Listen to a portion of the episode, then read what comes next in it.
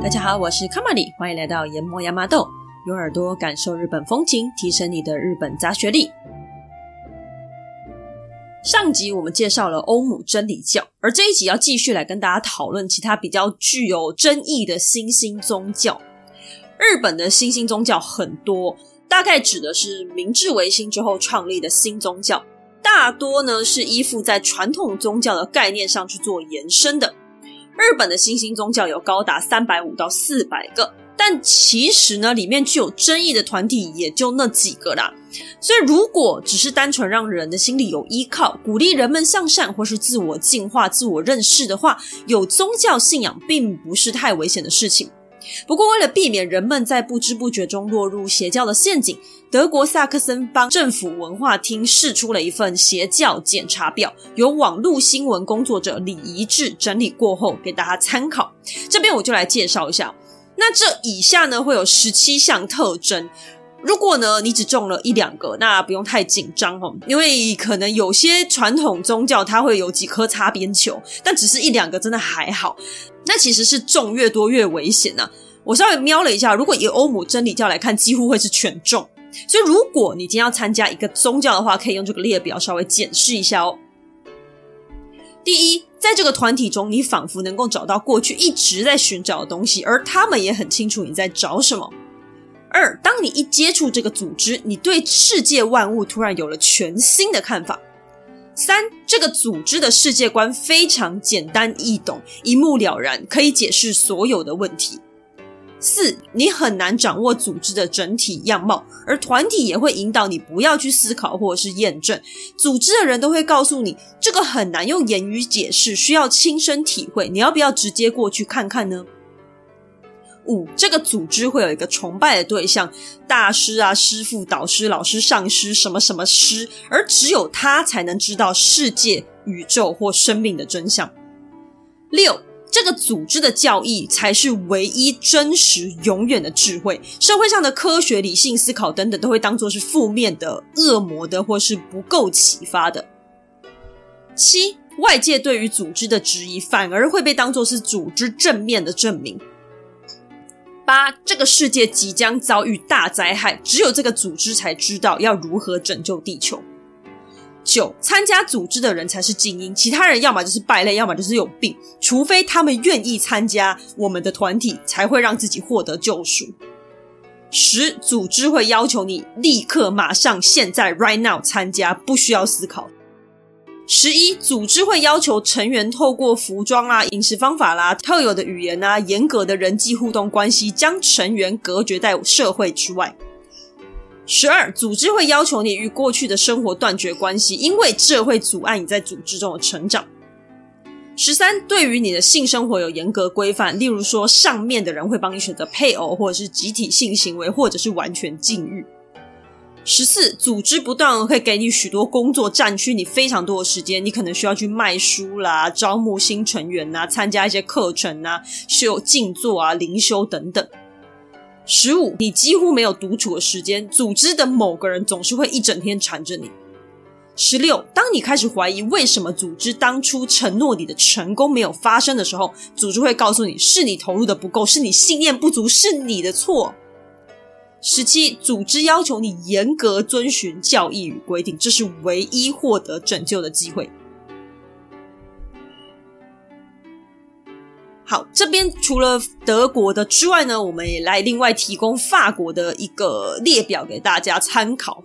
因为呢，法国在一九九零年代左右，这个世界当时发生太多邪教杀人啊、攻击或是集体自杀等事件，所以法国就归纳了一系列的条件。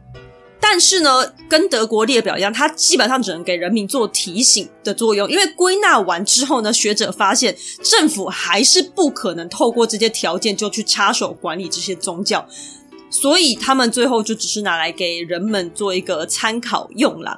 而法国的条件只有十条，但是只要符合一条，它就会被法国列为异端宗教。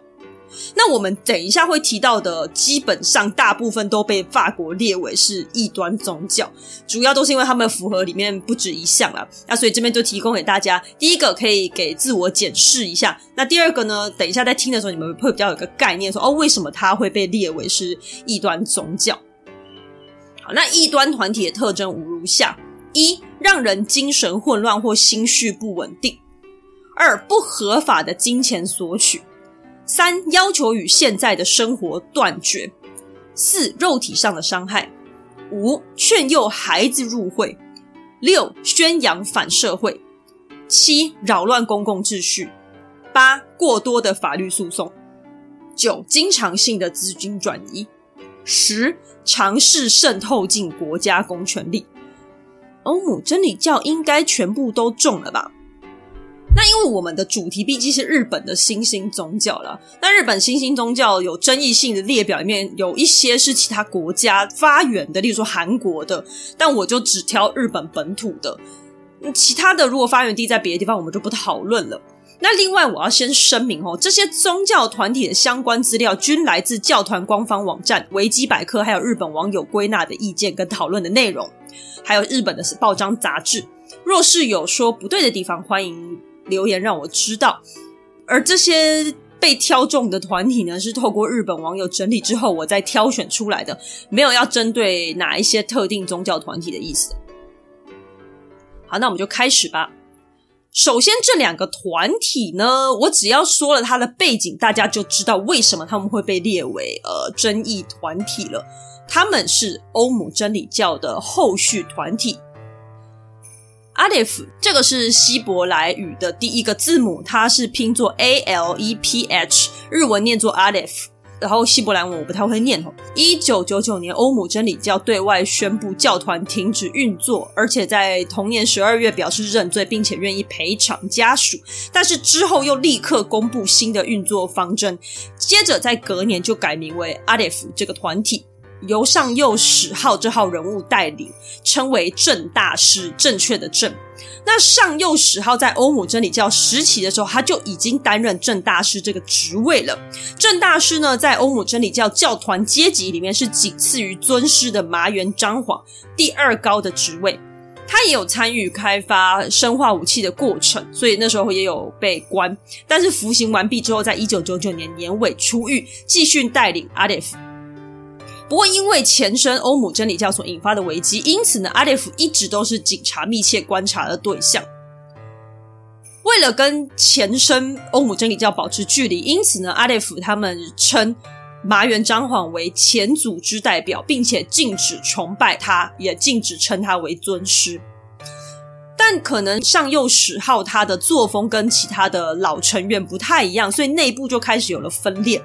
二零零七年，上右史号自己再独立出来，创立了另外一个教派，叫做 Hikari no Rin 光之轮。这个组织一样还是主张脱离麻原彰晃，反麻原彰晃。不过，警察还是觉得他们有隐藏的危险性，因此继续列在观察名单内。他们也是有瑜伽啊、气功这一类课程，跟欧姆真理教最开始的时候有点像。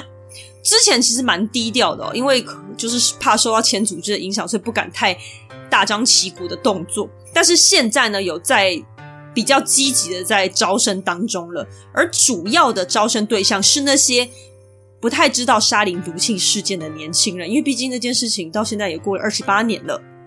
他们会透过一些刚刚说了嘛，有一些瑜伽、气功之类一般课程，他们就会透过用这些课程来招生，再慢慢的把他们推入自己的教团。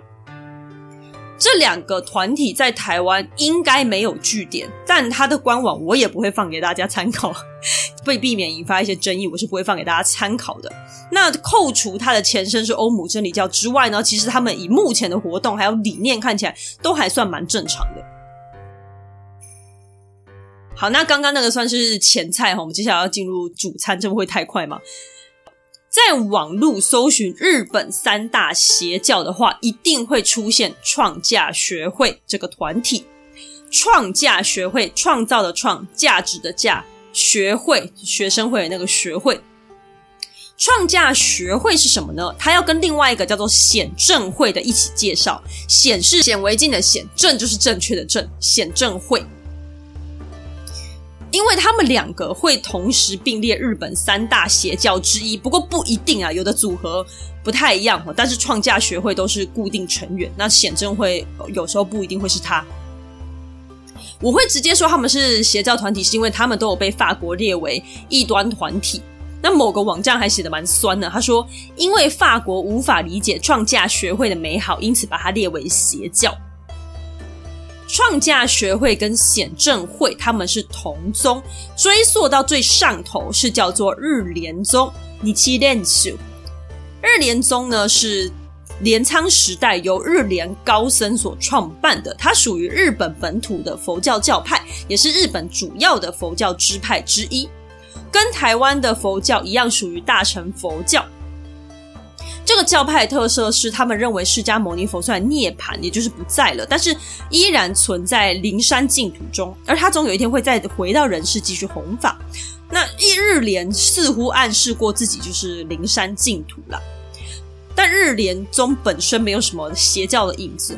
日莲过世之后呢，日莲宗还是继续信奉释迦牟尼佛，但是弟子们对于教义的解释有点不太一样，所以后来就分家了。分成日莲宗跟日莲正宗。日莲宗刚刚说了，它也是释迦牟尼佛为主，但日莲正宗则是信奉日莲，就是他们的开山祖师了。那就把日莲当作是佛菩萨来供奉。所以等一下我们讲的都是日莲正宗，而不是一般的日莲宗。那日莲正宗又再继续内部分裂，他们分分合合的蛮乱的。反正最后就是他们又分出了一个创价学会，然后创价学会再分裂出来一个显正会。你看这样分来分去就不太有传统佛教的感觉嘛。而且他们都是被逐出师门的，然后跟本宗决裂。然后这三个派就是这日莲正宗、正显会跟创价学会，他们之间就有说不完的恩恩怨怨。这个等一下我们就会继续介绍。创价学会，so kagakai，他们叫学会呢，是因为他们本来只是日莲正宗的一群信徒自己所出来创的团体，所以称为学会。因为他们是从日莲宗出来再出来的，所以基本上他们是大乘佛教没有错，教义跟经典上没有什么太奇怪的地方。但是呢，你从他们被逐出师门的这一点来看，你就知道他们大概属于比较偏激一点的。其实呢，他们的想法在西方社会会比较觉得说他们是呃西方的弥赛亚思想，而不是传统的佛教思想。那什么是弥赛亚思想呢？弥赛亚思想就是相信会有一个神来拯救大家。这个其实就跟我们一般的佛教风气是不太一样的。那我这边稍微解释一下，佛教呢，它是相信众生皆平等。而在佛教的观念里面，佛不是最高领导者，也不是救世主，他比较像是一个领悟到世间法则的人，再回头来教一般人如何离苦得乐，比较像导师的一个存在，或者是学长的存在。所以依照解读方式不同，佛教是多神信仰，或者是无神信仰。那所谓的弥赛亚思想，它其实比较接近我们一般认为的一神信仰。一神信仰，它就是相信只有一个真神，所以其他的神呢，接受度就会比较低一点点。因为真神真的就是只有一个嘛。那创价学会会比较走弥赛亚的感觉，因为他们认为佛不在，所以佛道理不是很重要。连带的，他们就会觉得日本传统信仰中的神道教，呃，他们都不太放在心上。他们轻视这些神，那当然还有天皇，因为天皇。就是神嘛，他们不靠近鸟居，因为鸟居是神社的大门。好，那你说，诶，他们不尊重释迦牟尼佛，那他们尊重谁呢？诶，他们尊重历代的会长。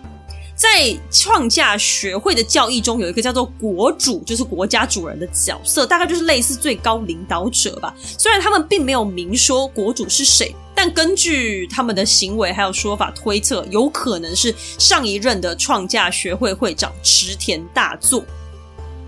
那池田大作也是一个重要人啊，不过说他之前，我们可以先讲讲为什么创价学会被列为邪教。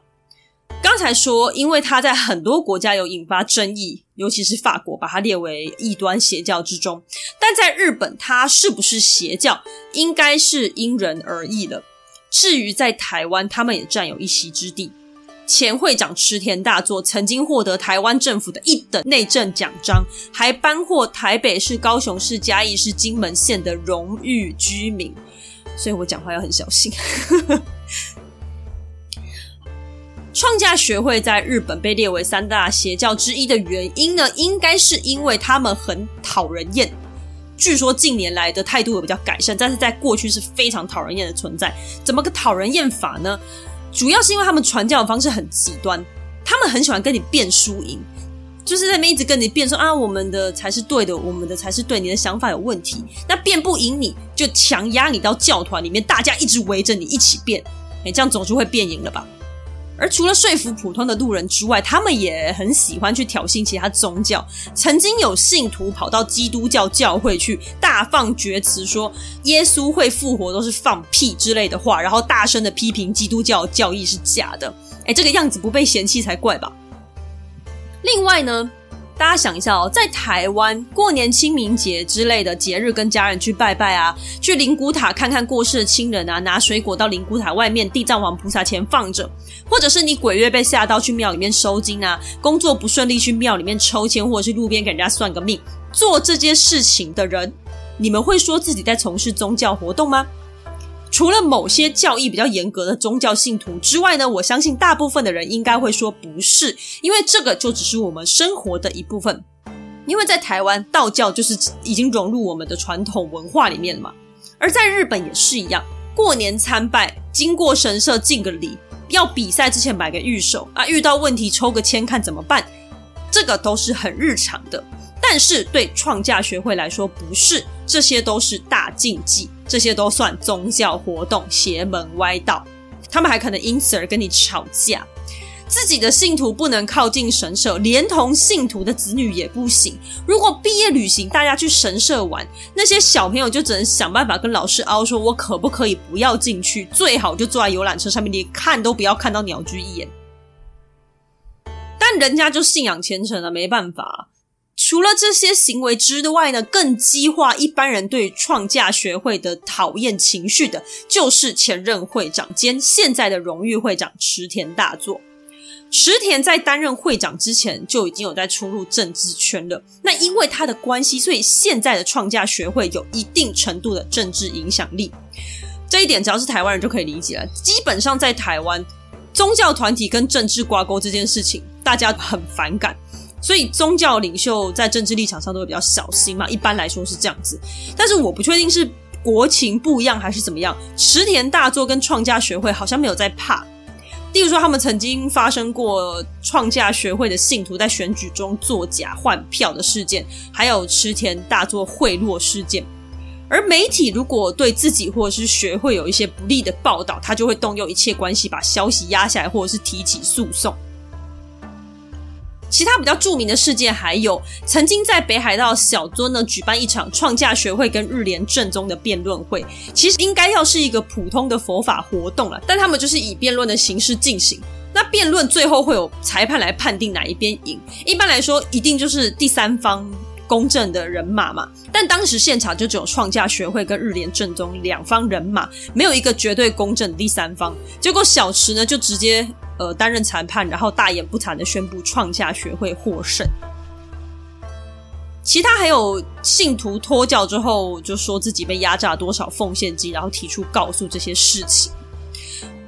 激烈的教义、政治挂钩、金钱压榨，扯上这些东西，基本上就很难洗清了啦。而创价学会在日本的信徒人数也不少，在各地都有据点，还办理学校，算是非常大规模的团体哦。据说在演艺圈中也不乏信徒。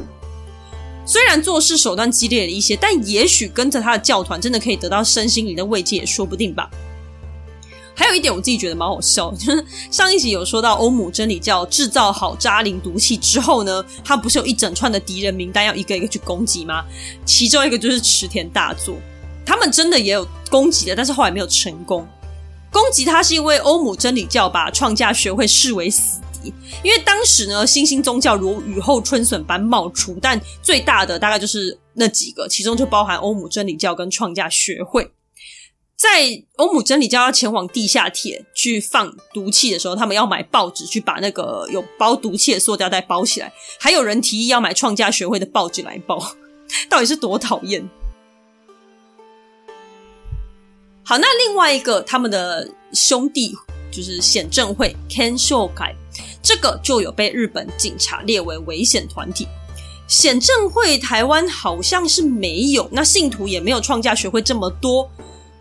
显正会大家可以把他们想象成更激烈、危险版的创价学会，但没有欧姆真理教这么危险呐、首先呢，日莲正宗、创价学会跟显正会这同宗的三家，刚刚讲了嘛，他们之间有一些理不完的破事，之间那些恩恩怨怨太复杂，我就先不细说了。总之，显正会一样是被日莲正宗逐出师门，那他们一样原本是信徒团体，他们跟创价学会最大的不同就是他们是支持拥戴天皇的，把天王奉为教义中的国主。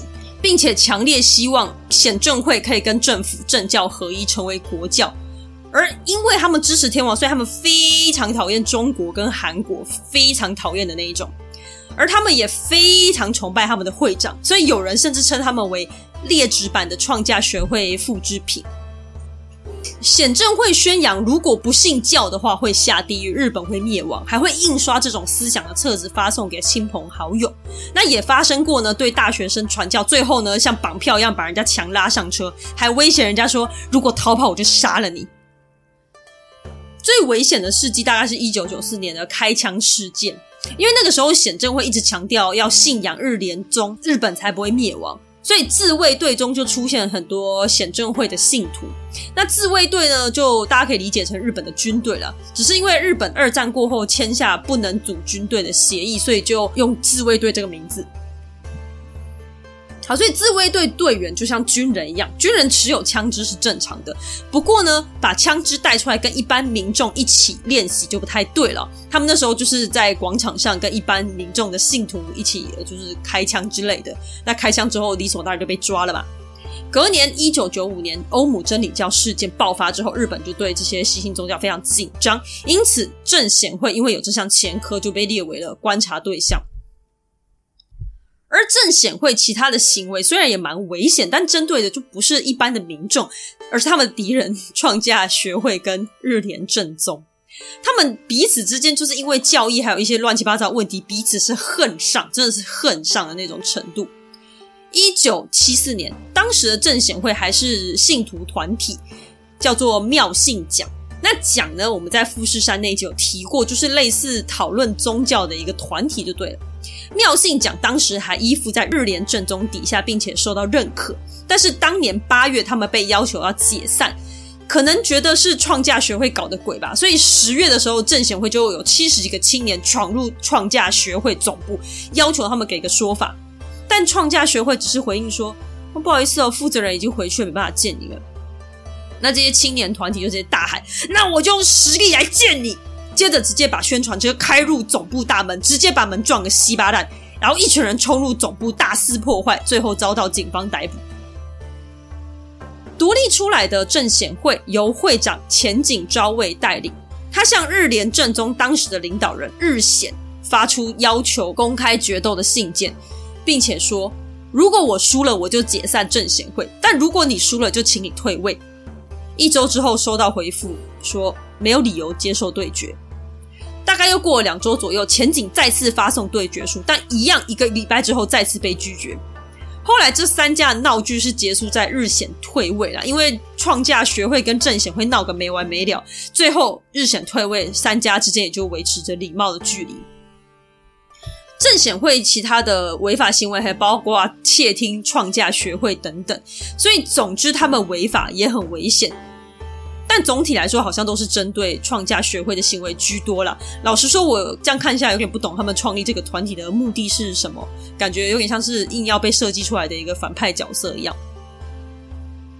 那另外补充一件，我觉得也是蛮好笑的。他们三家在互扯后腿的故事里面，有一段是创价学会啊，他们自己有自己的报纸，叫做《创价新报》。《创价新报》里面有两度刊登日显被艺妓包围的照片。隔年还放了一次彩色版本，日莲正宗呢就以诽谤罪对创价学会会长大池提出告诉。一九九九年一审判创价学会要赔四百万日币，并且公开道歉，但创价学会不服，于是继续上诉。隔年两千年二审维持原判，但是呢认定照片造假，但是创价学会不用道歉。会有这样子的波折，是因为后来发现照片是伪造的，没有错。可是伪造者不是创价学会，他们真的就只是。使用照片而已。 伪造者是日莲正宗底下的其他团体所为。这个结果对吃瓜群众来说真的是非常的荒谬。理所当然的判决结束之后，日莲正宗大力谴责法院的判决，而创价学会也在自家报纸上大大的刊登全面胜诉。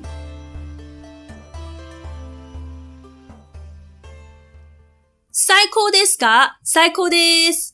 好，这两句话的意思就是说， 超棒的，对吧，各位？超棒的！这是一个团体的呼喊内容。那这个团体也是以这个呼喊内容闻名的。乍听之下会觉得，哎，很像幼稚园的活动，但它其实是来自一个团体的真心呼喊。这个大喊“最高ですか”闻名的叫做福永法缘。福永法缘所创立的第三救济慈禧德会， 这个团体的名字非常的有宗教风格，但是你看不太出来它是哪一个宗教的。确实，这个宗教教义蛮杂的。像这一类的宗教或教派啊，我觉得简单来说可以分成三种。第一个是比较偏异端的，就是依附在传统宗教上所分支出来，然后再走一个比较极端的路线，比较像异端的那种感觉。第二种呢是创意类型的，领导人一开始可能有参加某一个宗教，但也有可能没有。总之，他后来是加了很多自己个人的想法，去创造一个新的世界观或规则。第三种呢，有点像大杂烩，就是各大宗教理念各抓一点来融合，从自己的宗教理念，比较像抄作业的感觉。而这个慈禧德会应该就算是第二种创意发想类，因为它的教义是根据创办人福永法源所听到的天音来拟定的。天音就是来自天上的声音，没错，福永是一个可以听到天音的男人。福永法缘本名叫做福永辉义。福永辉义，他小的时候呢，妈妈就会带他到附近的宗教团体走动，啊，都是新兴宗教啦。那出社会之后呢，短暂的到公司工作之后，二十四岁创业，开了一间电子相关的公司。这个公司呢，在青年创业家之间掀起了一小阵的讨论。根据福永本人说啊，当时甚至被誉为是奇迹公司的诞生。不过不幸的是呢。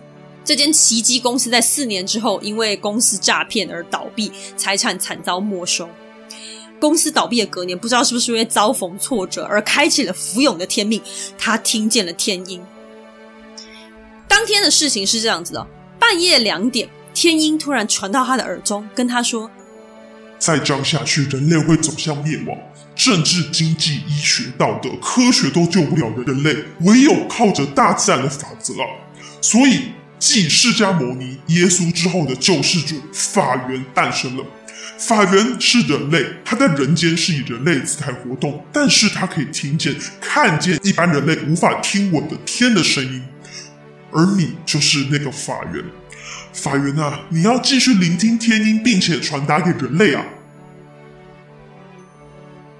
接下来天音就叫福永哦，这个时候已经是法缘了哈。福永法缘把三十张白纸用长尾夹固定三个地方之后，发给其他人，一份卖三千五百块。那你想真笑呀？那这个时候的福永法缘也是觉得真笑诶，你在攻杀回。他那个时候也觉得说这也太疯了吧。虽然他还是去买了白纸，但是没有进行下一步。过了大概三天左右，天音又出现了，他这个时候来骂人，他说。哎、你这家伙到底在干嘛？快弄啊！天音很凶哎、福永法院就乖乖照做了。但是你想嘛，三十张白纸订在一起要给人家卖三千五，怎么看都很鸟啊！根据我上网去查资料哦，最高级的 Double A 白纸一包五百五十张纸，只要台币两百左右，而三十张白纸要卖日币三千五百，合台币七百七十块钱，况且还是四十年前的物价，怎么想都觉得不对呀、啊。那福永呢？后来想一想，觉得真的不行，所以他又再拿了一个看起来比较厚、像封面一样的白纸放上去当做封面。但是七百七十块还是太贵了。接下来某一天，有人要来拜访福永，我们就称他为 A 教授。福永呢就把这堆纸放在桌上。这位 A 教授呢是一位在印度哲学、佛教研究领域都相当具有国际权威的一个教授。他对这堆纸很感兴趣哦。福永说：“这是天音叫他做的。”教授大受感动。诶，先声明哦，接下来都是教授讲的，不代表佛教立场。教授大概意思就是说，天音是谁？是谁做的这堆纸？这就跟释迦牟尼佛常问听法的人是谁一样，这是寻找本心本我啊。而这堆纸呢，也代表释迦牟尼佛的法。如果你把写满法的纸印给大家，那大家看一看就好啦。不过如果什么都没有写的话，代表什么？代表你要自己写，这就是行，必须起而行的意思啊。而这些空白的地方，有即是无，无即是有，这就是佛法说的空。其实说真的，以上内容跟佛法没有太大的出入啦，只是说拿来形容这堆纸，我是觉得可能可能教授心中有佛吧，所以看到什么都可以悟到吧。那福永就问教授：“我要如何去实践所谓的行呢？”教授就说：“打坐、抄经跟诵经喽。”于是福永悟到了天音的真正用意，身心灵当下大受震撼。于是这堆纸就被命名为三法行，三个佛法的修行。根据官方网站的陈述，福永在听完天音的指示之后呢，默默剥了手掌跟脚底板的一块皮下来，忽然悟到了，他知道自己为何而生呐、啊。据说呢，所谓的天力啊，就是有点类似超能力的东西，它会从头顶流窜至脚底，因此法源就是福永然后他就创立了透过观察脚底板来判断对方运势的嗯占卜方式吧。看手就手相嘛，看脸就面相嘛，那看脚应该就是脚相。但大家也不要去剥自己的皮哦，剥到皮都没了也没有用哦，因为后来福永就因为这个东西给踉枪入狱了。为什么呢？因为他又再一次涉及诈欺罪，这一次是宗教诈欺。那个时候的团体名称还是叫做超宗法华三法行，他真的比较偏好长的名称呢。超宗法华三法行呢，被信徒控告诈骗。教团的人指出，在看脚相，就是他的脚底板的时候，都是单独一对一面谈。那教团的人就会跟你说：“哦，你前世犯了很多恶哦，你如果不处理的话，业力引爆会变成癌症哦，或者是什么啊？你放着不管的话，二零零一年人类就会灭亡哦之类的话，煽动你的情绪，让你害怕。”再来推销佛舍利子或者是福永的手印章，先不要吐槽佛舍利子哪来这么多，光这个手印章也是有点意义不明。什么是手印章呢？它就是盖一个手印之后在旁边签名。一般是相扑力士的手印章会比较多，因为他们的传统文化就认为说相扑力士的手印章是可以驱邪的。那至于说教主的手印章有没有用，这个就。这种骗钱手段啊，加上以奉献金为名压榨信徒金钱，最后而吃上了官司。甚至呢，连之前所谓的天音也在打官司的过程中呢，就承认是教团干部一起决定好的内容。也就是说，那些都是人为的，并不是福永的超能力。然后还有更吊诡的是哦。教团的行为呢，跟福永小时候参加的宗教团体自然之犬的一些行径很接近。好比说呢，自然之犬的教义里面有来自宇宙之主的声音，他们称之为父之音。那超宗法华三法行则是称之为天音嘛。另外，自然之犬里面会称他们的周边商品为本心，然后再怂恿教徒去购买本心。而超宗法华三法行也是使用。观想的天命这一类的专有名词去包装它的周边商品或者是捐献呢、而这两个团体呢都很爱卖挂轴，销售的话术也都一样。如果你不买，就会下地狱哦。所以有的人就说，福永很有可能是 copy 了自然之泉的宗教模式来应于一个新的宗教团体。福永跟其他干部因为宗教诈欺入狱之后呢，剩下的人再把。团体换一个名字继续营运，这一次的名字叫做“快乐家族之和天华救济会”。诶，他们这到底是多爱很长的名称呐、很难念诶。福永呢，因为在狱中表现良好，因此后来以模范犯人的身份，把原本十二年的刑期只待了六年，就在二零一四年提早出狱了。出狱之后呢，还是继续宣称自己听得到天音，要救助人类。二零一五年，在他生日的那一天，而那一年的那一天刚好也是复活节，于是呢，福永就办了一个福永法缘的复活节，相当盛大哦，就是象征他本人的复活啦。那这个活动呢，入场要检查行李，活动中会贩卖福永所写的书，并且放映他的影像，由干部们亲自授予他的称号。福永在活动中宣布，差不多要开始我们的第三次救济了。关于他之前认罪的内容，他是这样说的：“他说，因为认罪才可以提早出狱，继续宣传天鹰的任务啊。而天鹰也表示呢，凡有罪的人都会被判刑啊，反抗天鹰是不被允许的。无论到哪里，都要堂堂正正的相信天鹰啊，不能失去自信，要拯救七十亿人口。甚至呢，福永法源还称自己是。”天界第二十一的天空大法师空观法主，真的是很喜欢很长的名字诶。那因为他说这是第三次救济了，所以二零一六年团体的名称就改为现在的第三救济慈禧德会。他自己还拍了一部前半生的纪录片，由他本人演出，名字叫做《高墙内的神》（Hei no Naka no Kami-sama）。看来呢，福永是越挫越勇哦。每一次被抓被捕，都会让他更确定自己的神格。也许就是这样的精神，才让这些教徒无怨无悔地追随着他吧。最后一个呢是压轴，我个人觉得最有趣，这样听起来根本没有礼貌。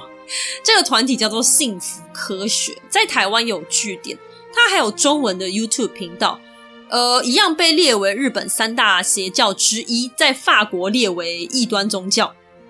幸福科学 Kofuku no Kagaku，台湾就直接翻幸福科学，而、其他地方的话呢，是直接翻成英文的 Happy Science。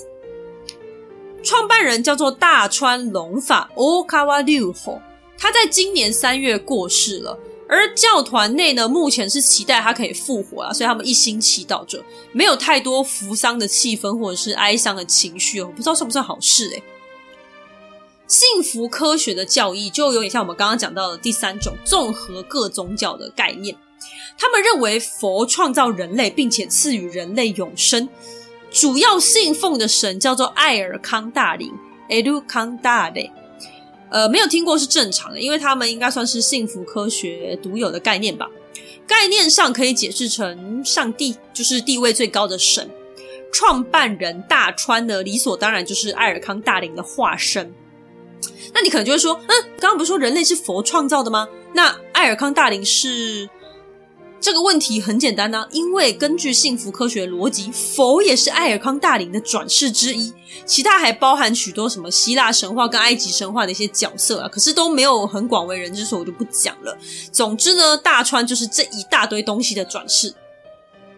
因为艾尔康大林是如此的神圣无双啊，因此所有宗教跟伟人都有他的影子。他是耶稣与释迦牟尼佛的合体，再加上他还指导孔子等各国圣贤，把这个世界给创造出来。所以幸福科学的理念蛮综合的。什么意思呢？根据官方网站解释哦，幸福科学的宗旨呢是探究本心，并且实现四正道。嘿，这两个都是佛教的名词，但是他们把四正道改成现代版本的四个东西，就是基督教爱人如己的爱，用佛法解决烦恼的智慧，反省自我、建立人生的反省，以及发展大乘佛教中的净土。你不要问我净土怎么发展的，我也很想知道。另外呢，幸福科学海纳百川呐、啊，所以他连现代科学也要沾个边儿。他们认为追求幸福快乐是一种科学，所以教派名称就直接叫做幸福科学。他们相信轮回，也认同有天堂跟地狱的存在，并且主张自杀是不好的行为，跟台湾传统宗教的说法一致。哈，认为自杀的人会在同一个地方继续重复自杀的行为，直到寿命结束为止。教义听起来很合理啦，但是我觉得是因为他们有一个固定的参考样本，那这些参考样本讲的东西本来就就不太会自相矛盾。幸福科学会被法国列为邪教，跟前面几个宗教很类似，一样呢，就是混入政治圈嘛。他们成立了幸福实践党，并且参选，包含呢教主大川在内呢都有就是去参选的，不过通通落选。那一样，他们也有不少大大小小的官司啊，内容也都跟前面的宗教差不多，大概就是对外界的出版品提出毁损名誉，被脱团的信徒反告精神迫害、诈骗钱财，被居民反对建盖宗教相关建筑物等等。大川本人的家庭蛮混乱的，他有两段婚姻。第一段婚姻破裂的时候闹得沸沸扬扬的，他还对前妻提起诉讼，因为对方在外散布对教团不利的传言。后来跟小他二十九岁的教徒结婚，并且呢，他说他的第二任妻子是坂本龙马转世，小孩很多。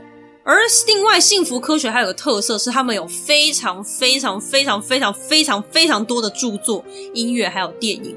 截至二零二二年五月，出版作品超过三千本，内容包山包海啊，包教育、包政治，还出版过小说、英语绘画课本，做过歌曲，还导过二十四部电影，算是蛮多才多艺的教主。而最好笑的是啊，幸福科学是一九八六年创办的吧？那大家还记得那个时期的欧姆真理教一直拿同业来试毒，欧姆真理教呢也攻击过大川隆法，但是还是失败收场。看来要当宗教教主很不容易，一个不小心会招来同业嫉妒，会成为剑靶。但可能都有神力护体吧，所以不太容易暗杀成功。好了，到目前为止，其实幸福科学就介绍个七七八八的了。但是接下来呢，我要讲我最喜欢的部分，这也是为什么他们有这么多的出版品，也是他们最受争议的一个点，那就是大川隆法会通灵。你说，诶，通灵有什么好奇怪的呢？刚刚上一个都会听到天音了嘛？好，这就是最疯狂的地方了。首先呢，大川呢，死人活人都会通，过世的呢，他会帮他重生，召回他的灵魂跟他对谈。召唤过的人不计其数，而且不限古今中外。好比说孙中山、孔子、秦始皇、马丁路德、贾伯斯等等等。而再来活着的人，他也可以招对方的守护灵过来。好比说蔡英文、习近平、金正恩、川普等等等。而且我觉得他好像很喜欢台湾。他曾经出过一本书，叫做《从李登辉守护灵的灵言看东亚情势》，透过跟李登辉的守护灵沟通来探讨国际情势。他在这本书里面说，幸福科学的存在可以令中国感到紧张，甚至还同时收录了与孙中山的对话。这本书是二零一四年出版的，而李登辉过世是在二零二零年哦，所以李登辉在晚年的时候还莫名其妙被奇怪日本人找去海外对谈过诶。除了跟过世的人或活人对话之外呢，非人的生物也是他的客人之一，例如说外星人、尼斯湖水怪，还有一个不知道什么东西的新型冠状病毒灵人。他跟这些人物对谈之后呢，会把对谈的内容收录成书出版，或者是成为他开示的内容。台湾 YouTube 频道里面没有，不过日本版的 YouTube 频道上面是有的。而他创立这个宗教的最开始，也是因为他会通灵。根据官网指出哦，大川龙法自幼就是个天才。班导师曾经夸奖过他的智商超过两百，甚至呢，他在成长过程中受过耶稣、摩西、宙斯等各路人马大约五百多高级人士的指导，才会如此出众。而他在政治上的见解，也要感谢胡锦涛、习近平、毛泽东，还有孙中山等等这些灵魂与他商谈国际政治，让他有了现在的高度见解。而如果呢，是召唤蔡英文、川普这些外国人的话，大家大概不是很在意吧。但是他也很喜欢召唤日本本地人哈，例如说村上春树啊、新海诚等等。曾经他就召唤新海诚的守护灵来探讨《你的名字》这部电影成功的原因，之后还出版成书。而某一天，新海诚本人意外在某间书店看到大川的这一本著作跟自己的书放在一起。他就在社群软体上面发文表示，混入了奇怪的东西呢。我个人觉得幸福科学跟大川隆法都相当前卫啦，尤其是召唤过去跟现代的名人来为自己背书，跟他们闲聊再来出版，是非常创新的做法。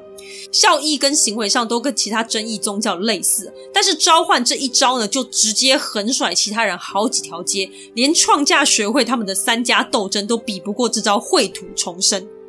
那说到秽土重生呢，我为没有听过的听众解释一下，秽土重生这个名词是动画《火影忍者》里面把死人重新召唤回来作为己方打手的一个招式。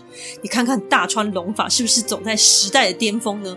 《火影忍者》开始连载的年份是一九九九年，比大川隆法开始通灵并且写书的一九八一年晚了整整十八年。而现在大川隆法已经不幸离世了。虽然日本各界呢都相当关注幸福科学接下来会怎么发展，究竟秽土重生的技巧会降临在哪一位信徒身上呢？而教团所期待的大川隆法的复活会在什么时候实现呢？有兴趣的听众就继续关注下去吧。这一集帮大家整理了不少日本的争议宗教，一部分我觉得。相当有趣，那当然一部分还是在呼吁大家小心再小心。虽然这些宗教有的听起来真的很荒谬，但是他们的信徒都不少。再次呼吁大家加入宗教团体之前，请思量是否适合自己，不要做出违法伤人的事情，也要小心个人财产与人身安全哦。真心希望争议宗教系列就到这边就好，未来也不要再有了。这样子的议题真的还是少一点，社会会和谐一些啦。